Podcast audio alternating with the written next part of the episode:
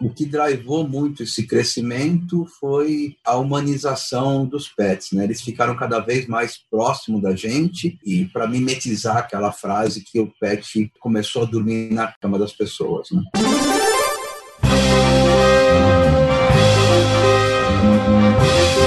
Eu sou Paulo Silveira, eu sou Rodrigo Dantas e esse é o Like a Boss.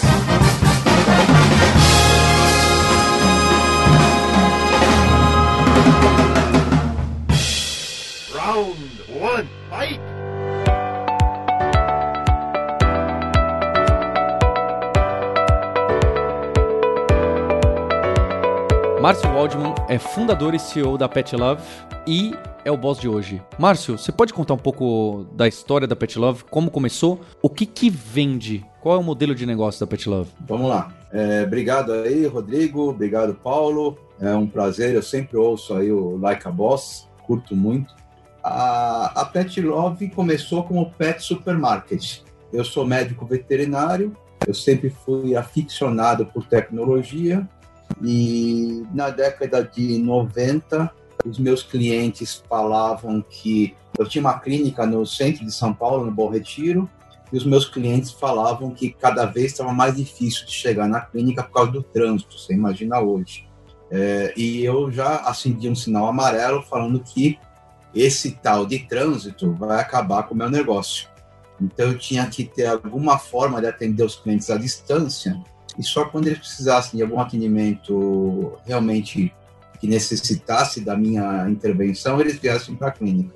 Aí, em 98, 99, eu estava num congresso lá nos Estados Unidos e naquela época é, eu vi o início da internet né, nos Estados Unidos, se chamava Super Highway naquela época ainda, né? E, e, ficava fascinado. Todo ano eu ia para lá e curtia muito. Eu me lembro que o primeiro site vi foi de um, de um fast food famoso aí tal, meio amarelo, meio, meio vermelho. Curti muito aquele negócio, porque naquela época no Brasil só tinha monitor de fósforo verde e tal.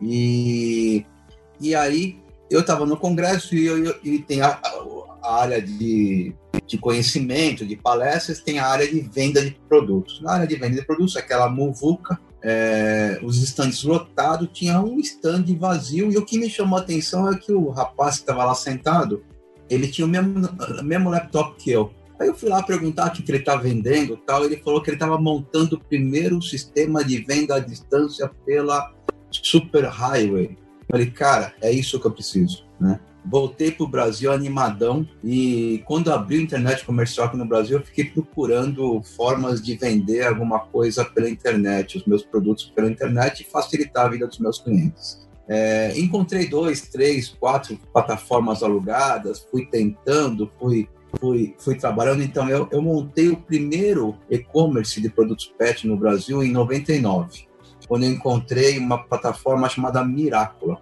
Quem conhecer isso, já entregou a idade. Né? Aí, era, depois... era, brasileira? Era brasileira, Márcio? Era brasileira, era brasileira, ah, brasileira. brasileira, brasileira. Tinha acabado de abrir também, né? Aí depois eu passei por local site, local web, e cada vez que eu mudava de plataforma, construía tudo de novo, é, codificava um pouco em Java, mexia nas imagens tal. Fui aprendendo assim na, na marra e ao mesmo tempo mantendo a clínica veterinária, que era o sustento da, o sustento da família, vamos dizer assim, né?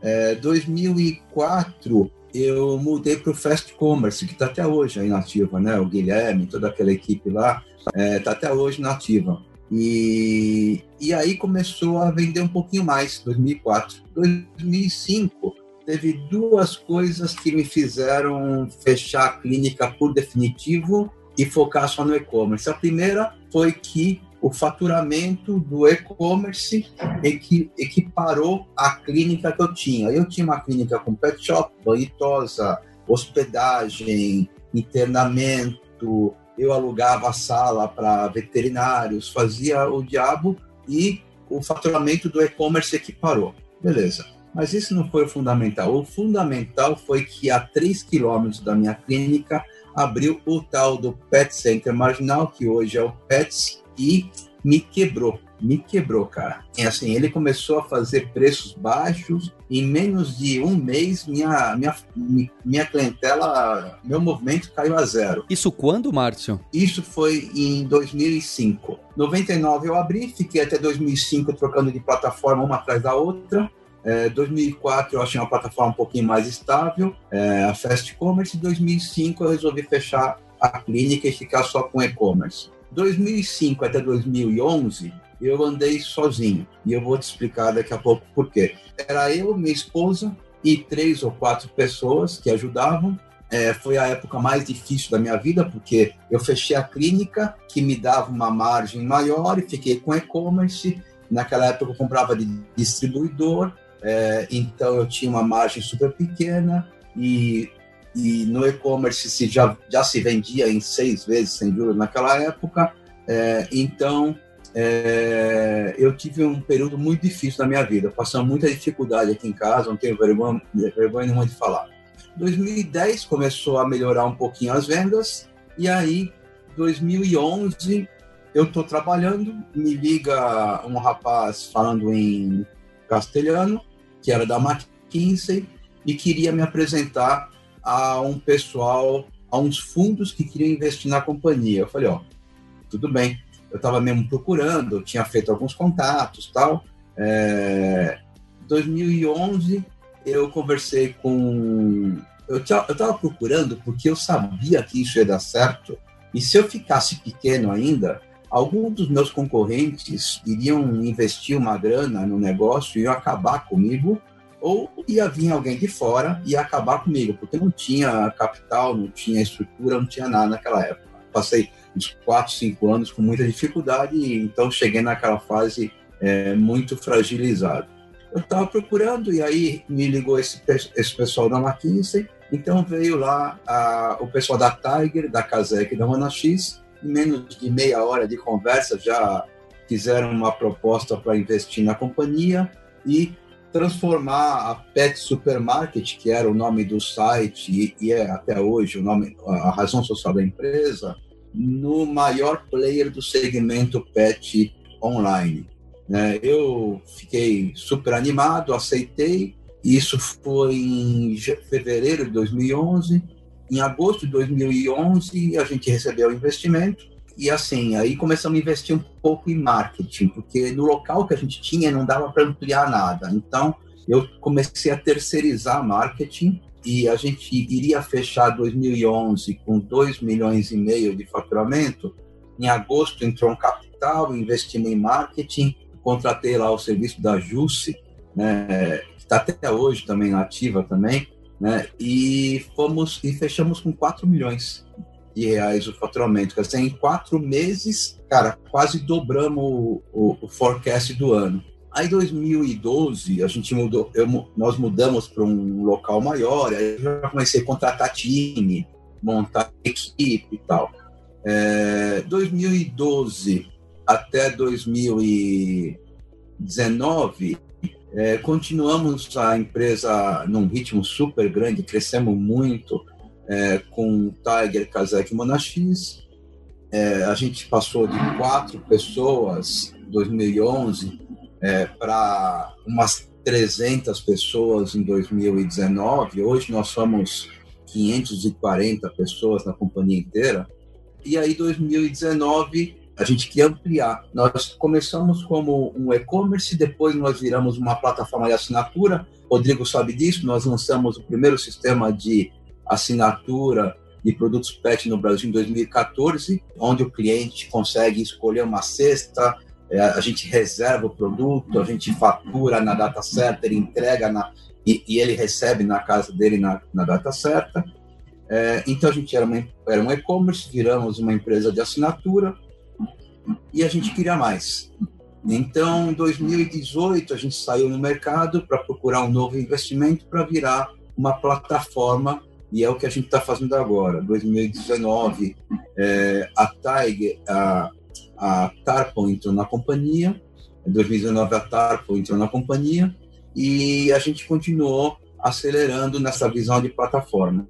A gente começou a, a trabalhar mais um, um pouco mais em, em em se aproximar dos médicos veterinários. É, a gente queria o veterinário como o centro dessa plataforma e a gente teve um pouco de dificuldade é, de se aproximar dos veterinários, assim, pelas vias de marketing digital, tal, que a gente está acostumado a fazer.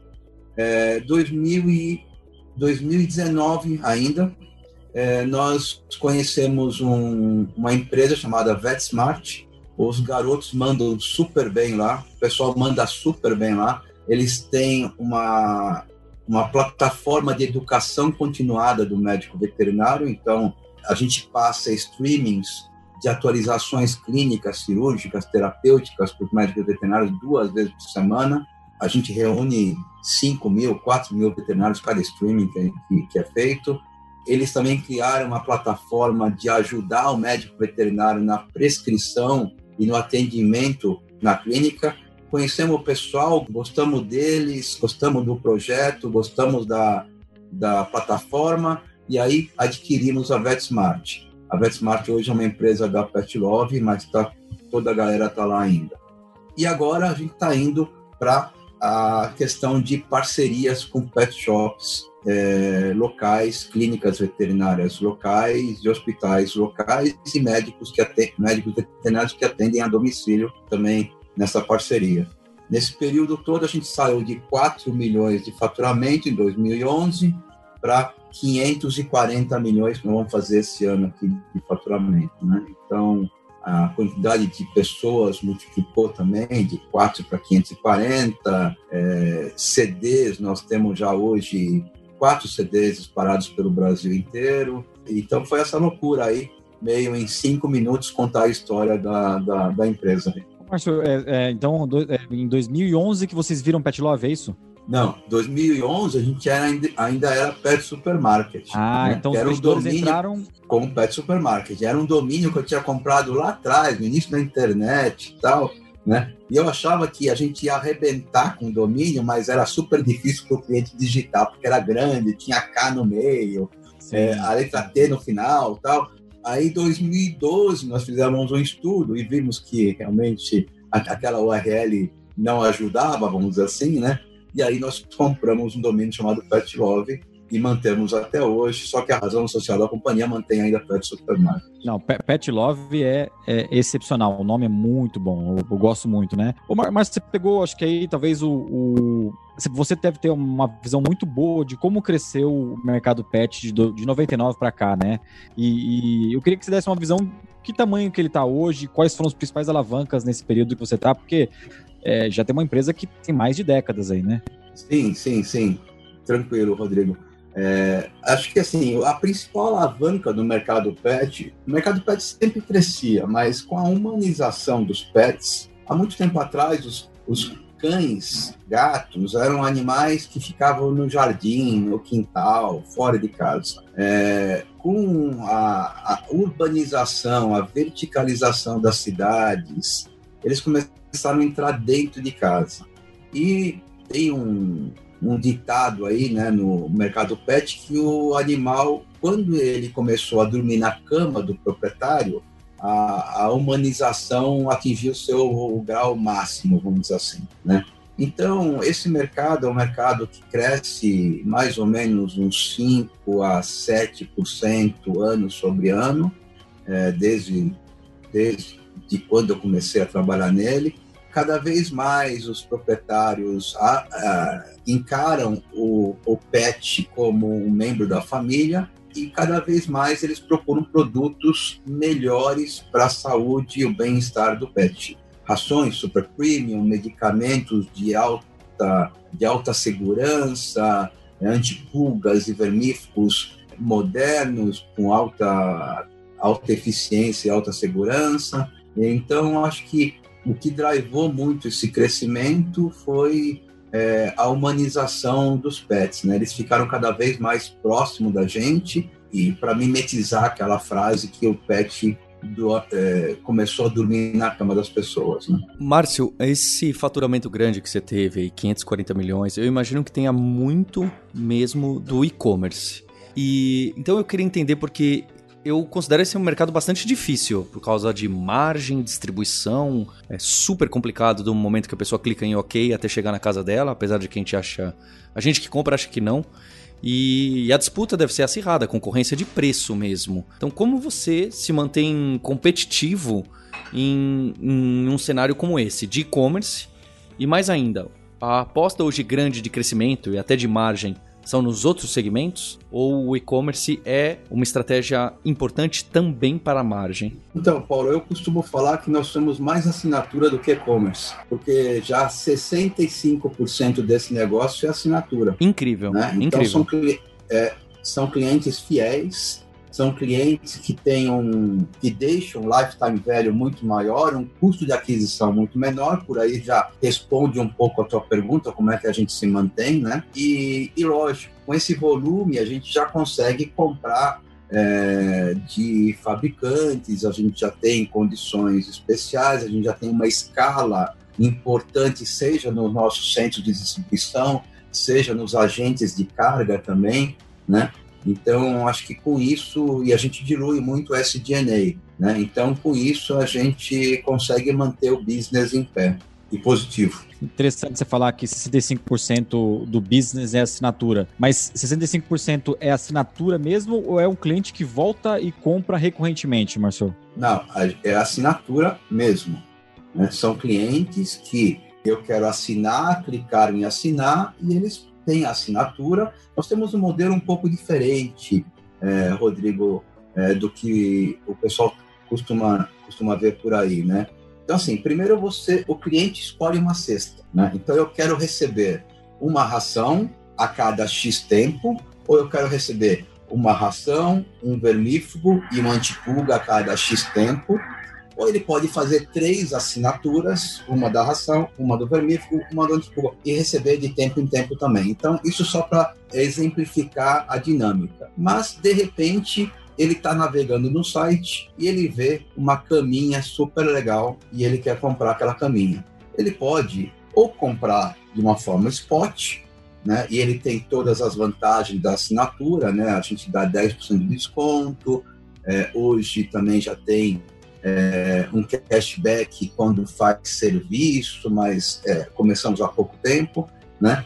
Ou ele pode clicar no botãozinho e falar assim, me manda como carona na minha próxima assinatura. Entendeu? Então tudo isso é tratado como assinatura, porque é um cliente assinante mesmo. Eu achei legal que você contou uma história em cinco minutos, mas foi uma história que a gente ouvindo você, é, a gente vive o momento que estava acontecendo, o começo do e-commerce, e aí o mercado pet também estava se encontrando, né?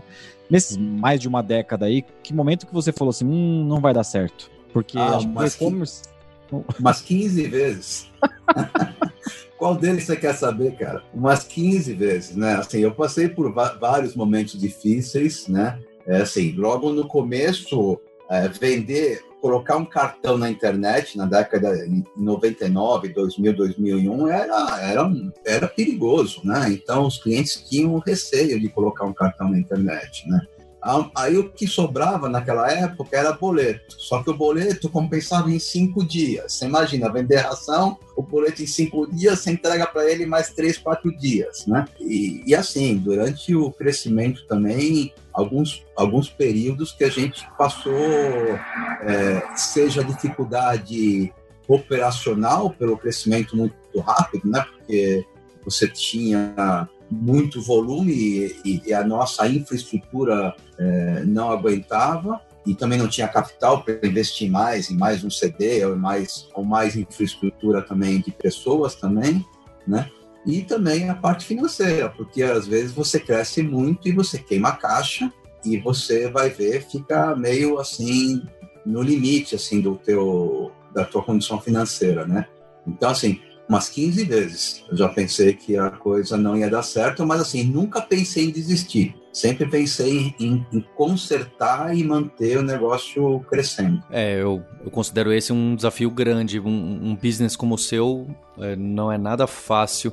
Pensando nisso, no e-commerce e nas assinaturas. É, são, são 15 mil SKUs, Paulo. São 15 mil SKUs. Do seu centro de distribuição. Assinatura. É, não, nós temos quatro. É, são, não, são, são, são operados pelo, pela nossa equipe, lógico. né, 24 horas por dia, tal, né? É, mas assim, você imagina fazer assinatura de 15 mil SKUs, gerenciar tudo isso para que não tenha é, ruptura na hora da assinatura rodar. Isso é feito, isso roda automaticamente. Né? Então, assim, a gente, a gente conseguimos evoluir bem aí. E, Márcio, quais são os drivers de crescimento atuais e, e do futuro?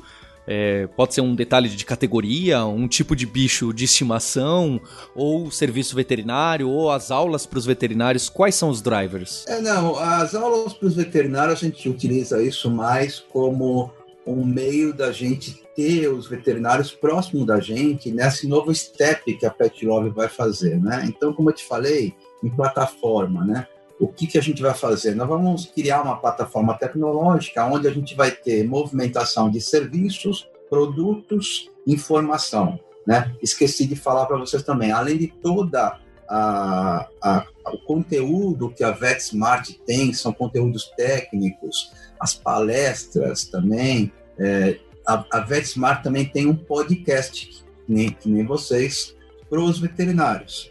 E quando a gente adquiriu a VetSmart, é, nós também já temos é, uma série de textos para o tutor, né? É, então, os textos da VetSmart têm uma linguagem técnica, o texto da PetLove tem uma linguagem mais acessível para o proprietário de pet, para o tutor. Nós criamos é, uma biblioteca de doenças, né?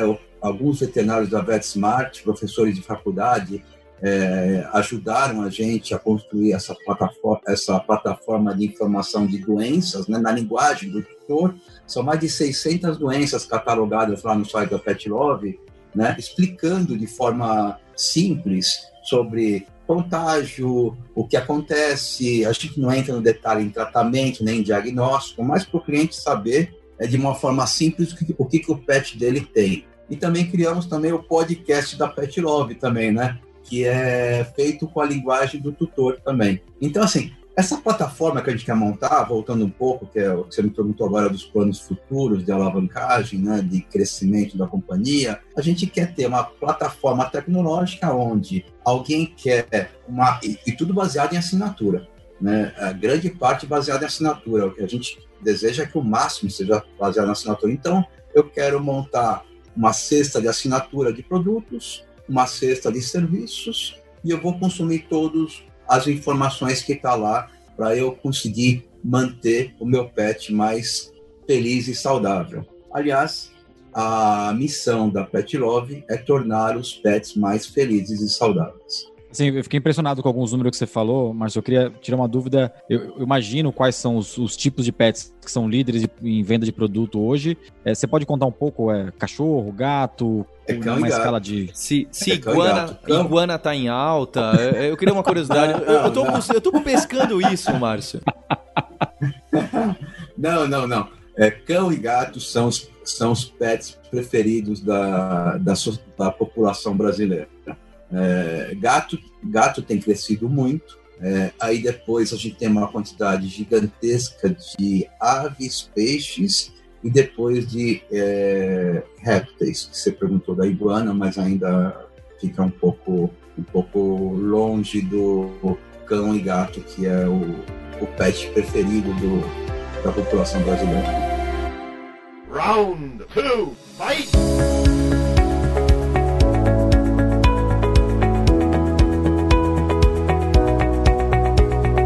Márcio, para essa segunda parte, a gente queria saber um pouco mais do seu background. Você já deu uma deixa em relação a ser médico veterinário, o que é bastante impressionante. E também a gente sabe que você é fundador, não teve cofundador ou cofundadora. Então eu queria saber o que você fazia antes da empresa lá mesmo, antes da sua curiosidade pela internet nos nos primórdios? Você estudou então veterinária? Tinha mais alguma coisa que você era empreendedor? Nada. Agora eu tô fazendo MBA agora, cara. Bom, eu me formei veterinário em 88 e caí no mundo, fui trabalhar como médico veterinário, trabalhei na clínica de amigos, é, montei uma clínica própria lá no Bom Retiro, como eu falei antes, é, fazia plantão para tudo quanto é clínica que tivesse é, vaga para fazer plantão, porque a, a condição financeira era baixa e eu também estava querendo casar naquela época tal. Então eu nunca tive tempo de, de, de, fazer nenhum outro curso. Eu só fiz medicina veterinária. É, só que eu tinha uma paixão por tecnologia.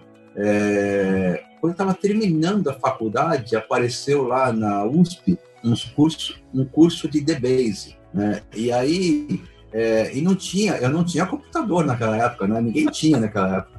Então eu fui fazer curso de DBase no caderninho, né? Então você botava o risquinho lá, que era o, os caracteres do campo, você fazia um quadradinho para falar que aquele era um campo texto tal, né? É, e, e aí eu comecei a ficar apaixonado por isso. Né? Quando abriu, a gente tinha naquela época reserva de mercado, né? não podia comprar computador naquela época e tal. Quando abriu a, a, a, compra de computadores naquela época, que era super caro, a gente comprava aqueles 386, aqueles 486 enorme, fósforo branco, um monitor gigante assim, né? que doía os olhos e tal. Aí eu comecei a, a, a, a brincar um pouco em DBase. Mas assim, eu, eu não imaginava que dali a alguns anos você iria ter um, algum tipo de conexão entre os computadores remoto, remotamente, né? E muito menos um, um, uma super highway, uma internet como apareceu, né? E isso dando é, abertura para novos negócios digitais, né? É, quando eu vi isso lá nos Estados Unidos, é, eu falei, cara, é por aí, cara. Eu tenho que atender o cliente à distância. Eu tenho que o cliente está em casa à noite, viu que viu que acabou o saco de ração. Ele não precisa se deslocar a qualquer lugar. Ele pode comprar na sua casa. E foi isso que me motivou. E aí, lógico, depois que eu comecei a montar em 99, em 99, né? Depois de 99 que eu, que eu montei os primeiros e-commerce, aí você vai compra livro, fuça na internet, começa a mexer um pouco em Java tal. Não tinha ninguém para me ajudar também, eu fazia, tratava as imagens no Photoshop e tal, né? E, e fui e fui e fui assim aprendendo com tentativa e erro, na verdade, né? É, foi mais auto, auto, eu fui mais um autodidata do que aprender com aprender assim com alguém, né? Hoje eu já nem, nem consigo mais programar mais, né? Porque as coisas mudaram tanto e hoje eu, como CEO da companhia, eu tenho uma série de responsabilidades, né? Então, hoje eu fico impressionado com o pessoal de TI lá da companhia. A gente tem uma equipe interna, né? É, eu fico impressionado lá com o que eles fazem, com o que eles programam, a velocidade, os squads, tribes, né? Quer dizer, eu fico impressionado hoje, né? E só vim fazer algum curso de gestão agora. Né? Então, eu estou no meio de um curso de MBA, lá na Fundação Getúlio Vargas. Né? Então, só fiz agora porque agora sobrou um espaço, vamos dizer assim, na minha, no meu dia a dia, na correria aí. Então, eu estou fazendo cursos, esse curso de MBA no sábado. É curioso porque você, mas eu gosto desse termo da moda aí do profissional em T e de multidisciplina, transdisciplina, é, mas você levou isso ao, ao extremo, não é? Porque normalmente tem um cofundador, cofundadora de tecnologia que aprende um pouco de veterinária. Não, você foi lá, você foi do Java DBase ao Photoshop. Era complicado. E, e no tempo livre você fazia umas cirurgias nos gatos e cachorros, né? Então, até 2005 eu atendia, né? Eu atendia, né? Então eu, eu, eu, eu tinha lá na minha clínica, inclusive, tinha lá a estante lá de livros veterinários e uns livrinhos lá de bebês e Java, etc. Tal, né? E lógico, né? Entre, entre, num espaço entre um e outro, lógico, é, entre um atendimento e outro, lógico que eu, que eu,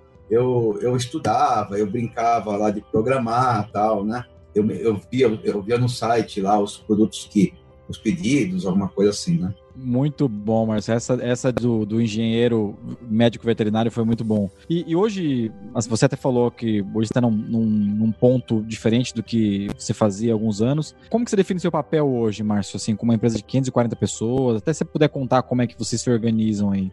É, hoje, assim, é uma empresa muito horizontalizada, com, uma, com mindset digital, né? Então, assim, somos Hoje nós temos uma equipe comercial, uma equipe de marketing, uma equipe de tecnologia grande, uma equipe de BI, uma equipe de atendimento, todo o pessoal do CD também. Mas como a gente tem essa, essa cultura de startup, né? É, essa cultura é, de comunicação, de colaboração, né? de, de liberdade, né? É, eu estou sempre envolvido em alguma coisa lá na companhia. Né? Eu não consigo mais programar, não consigo mais mas ficar focado em, em coisas que eu fazia há 10 anos atrás, 5 anos atrás, mas eu estou sempre envolvido em alguma coisa na companhia. Vira e mexe, tem cliente que consegue me localizar aí pelas redes sociais, me pedem alguma ajuda lá, eu passo para o pessoal do saque, tem parceiros que querem fazer negócio com a gente, eles me localizam, eu passo para o pessoal do comercial, mas eu tento hoje mais fazer uma é, colaborar com toda a equipe e ter um bom relacionamento com o mercado e com os meus investidores. Né? Hoje nós temos como investidor na companhia é, Monax, Tarpon, SoftBank e El Caterpillar. Né? Então a gente tem é, eu tento fazer um bom relacionamento com os nossos investidores. E Tiger saiu então, Márcio, é isso? A Tiger saiu em 2019. Ah, legal. 2019. Márcio, qual que é a, a, essa rotina sua na empresa? Você acorda, tem um horário específico, vê o e-mail e tem uma reunião e tá tudo bonitinho no calendar? Ou é uma bagunça completa? Ou é um mix disso? Como que você consegue se organizar nisso? Eu costumo falar que tá tudo organizadinho, mas durante o dia a gente desorganiza. Né? Então, assim, tem as agendas, né? Se acorda, eu acordo, eu já eu acordo cedo, seis da manhã estou acordado, já venho aqui para o meu escritório de casa, já trabalho, né? Aí eu chegava no escritório, agora nós estamos, na, estamos todos em home office desde março. É, aí eu chegava no escritório, aí já tinha as agendas do dia a dia, do dia, a dia né? Não tenho secretária, não, não tenho secretária, nem, nem pretendo ter secretária, a gente se a gente se organiza as agendas aí por via digital, usando o Calendly, é, usando o Gmail e tal. É, mas durante o dia dá aquela bagunçada, você tem que priorizar uma coisa ou outra, né? E, e, dentro do, do, pessoal que você contrata ou que você olha no cargo de liderança, qual que é o DNA dessas pessoas? Eu, fico, eu fiquei curioso para saber se são parte veterinários ou, ou, é uma galera mais de tech mesmo, mais e-commerce. Não, não, não, é, não, não, não. Assim, é, a gente agora começou a contratar veterinários, mas para aquela área de é, conteúdo produtor, né? Então nós temos lá é, uma jornalista que é veterinária, nós temos também uma veterinária que dá suporte aos nossos assinantes, porque além do benefício de custo, né, na assinatura, os nossos assinantes eles conseguem ter chat, é, chat e atendimento veterinário é, por telefone, mas sem entrar em diagnóstico, assim, só para responder questões básicas. Ah, como é que eu ensino meu cachorro a fazer isso? Como é que. É, quando que eu tenho que trocar de ração? Né? Aquelas questões, aquelas perguntas básicas, né? Então a gente começou a contratar veterinário há pouco tempo. E lá, na verdade, a contratação é tudo pessoal jovem, é, com mindset digital, que gosta desse ambiente horizontalizado, né? Que entende é, a nossa missão, né? Que tem que, assim, todo mundo lá ama pet, né? É assim, que entende a nossa missão e que, assim, que sabe que não nasceu sabendo tudo e que vai precisar se esforçar e aprender e correr atrás, né? Então esse é o, é, é o perfil lá que a gente contrata na, na empresa, né? Você falou um negócio que o pessoal ama pet. Eu sempre tive essa curiosidade de perguntar para você, não sei porque eu nunca perguntei. Mas qual, que pet que você tem? Ô, ô Dantas, eu, coloquei, eu, que coloquei essa pergunta no roteiro, você vai me roubar. Ah, foi? É. Pô, foi sim que eu não vi, cara, eu não vi. Mas olha só, Márcio, porque eu aposto que todo jornalista se acha super esperto e pergunta isso pro Márcio, mas todo mundo faz essa pergunta. Então eu queria ir além. Eu queria saber não só os pets que você tem, mas o quanto que isso te aproxima do seu próprio negócio. Porque aí, se você tendo uma iguana, é o quanto que você fala, poxa, então a gente precisa disso, eu preciso que o veterinário conheça melhor iguanas porque senão eu não vou ser bem atendido. Quão importante é isso para o seu próprio negócio? Então, eu tinha uma gatinha é, eu, te, eu, tenho, eu tenho um cachorro e tinha uma gatinha que ela faleceu há um mês atrás. Né? Essa gatinha, inclusive, ela foi abandonada na porta da minha clínica. Então, ela viveu 21 anos. Né? E, ela falece, e ela faleceu há um mês atrás. Né? Ela já tinha doença renal desde 10 anos de idade, já passou por duas, três cirurgias de de, de, retirada de tumores, né? E, e a gente estava segurando ela bem aqui em casa tal, né? E aí, há um mês atrás, ela, ela piorou muito e acabou falecendo. E eu tenho uma Whippet, sabe aqueles cachorrinhos de corrida? Aqueles cachorrinhos bem magrinhos de corrida? Então, eu tenho uma Whippet aqui que é a alegria da casa. Essa minha Whippet, ela sai para passear duas vezes por dia, duas vezes por semana ela corre, e aqui todo mundo em casa curte ela pacas. Ela é bem jovenzinha, ela tem um ano, um ano, um ano de idade. Mas assim, iguana eu não tenho não, Paulo. Fica a sugestão para você e para o ouvinte.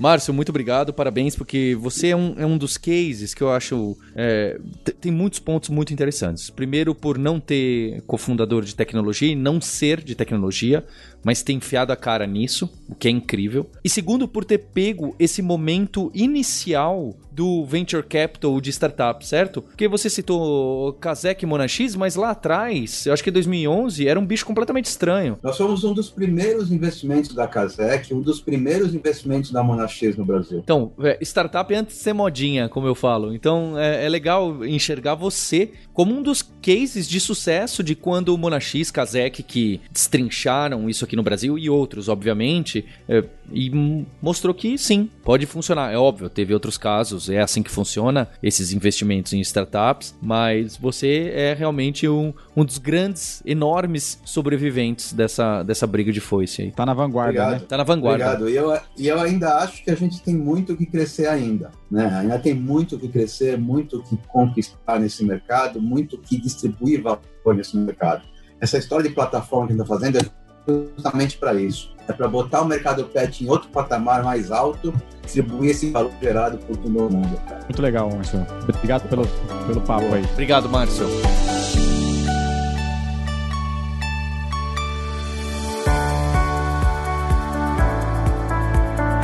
Dantas, legal esse episódio, mas eu, eu, confesso que eu fico um pouco perdido porque eu tô pensando aqui que ouvinte, a ouvinte devem estar emocionados, falando, poxa, que legal esse episódio, porque o meu pet, a minha pet, não é? E eu que não tenho pet algum, é, fico um pouco meio fora do business, apesar de que esse é o tipo de case que a gente gosta de trazer aqui, não é?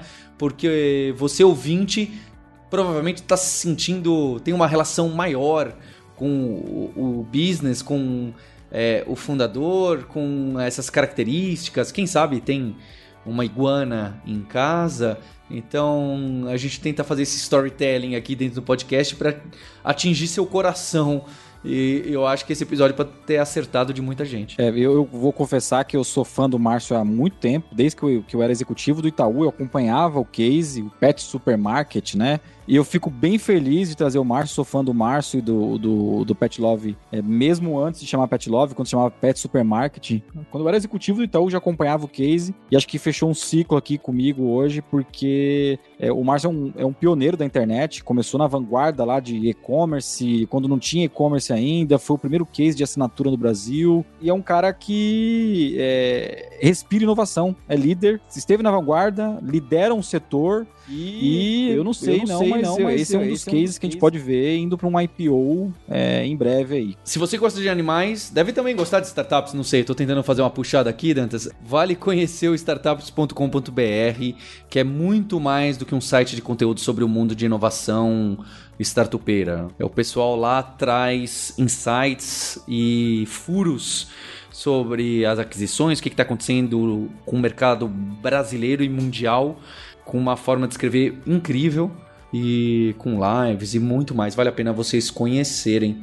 Assim como também ficou o recado. Eu sou Paulo Silveira, sou CEO da Lura, junto com o Dantas, a gente criou esse podcast para a gente poder ser CEOs melhores e líderes melhores. E conhecendo essas pessoas que entrevistamos, sem dúvida, é um grande passo pra gente. E é assim que eu também reflito um pouco para poder trazer o melhor conteúdo nessa escola de tecnologia que somos na Alura. Então fica o recado para você conhecer alura com br barra empresas, inclusive esse conteúdo do Like a Boss e outros conteúdos de transformação digital, de agile, de inovação, estão lá para poder capacitar seus colaboradores e colaboradoras. Quem quiser montar um negócio de assinatura, ou se tiver um negócio de assinatura e precisar é, melhorar o billing, é, melhorar a, a, extração de dados através de métricas, é, conversa com a Vind, vai lá no site da Vind, é, se cadastra lá, vai no nosso blog, a gente tem bastante conteúdo para quem quem é recorrente, quem tem um modelo recorrente no Brasil, a gente tem clientes como TOTUS, Bluefit, Thomson Reuters, Resultados Digitais, Alura, é, e a gente tem o maior orgulho de ajudar essas empresas nessa escalada de cobrar clientes recorrentes. You win! Este podcast foi editado por Radiofobia, podcast e multimídia.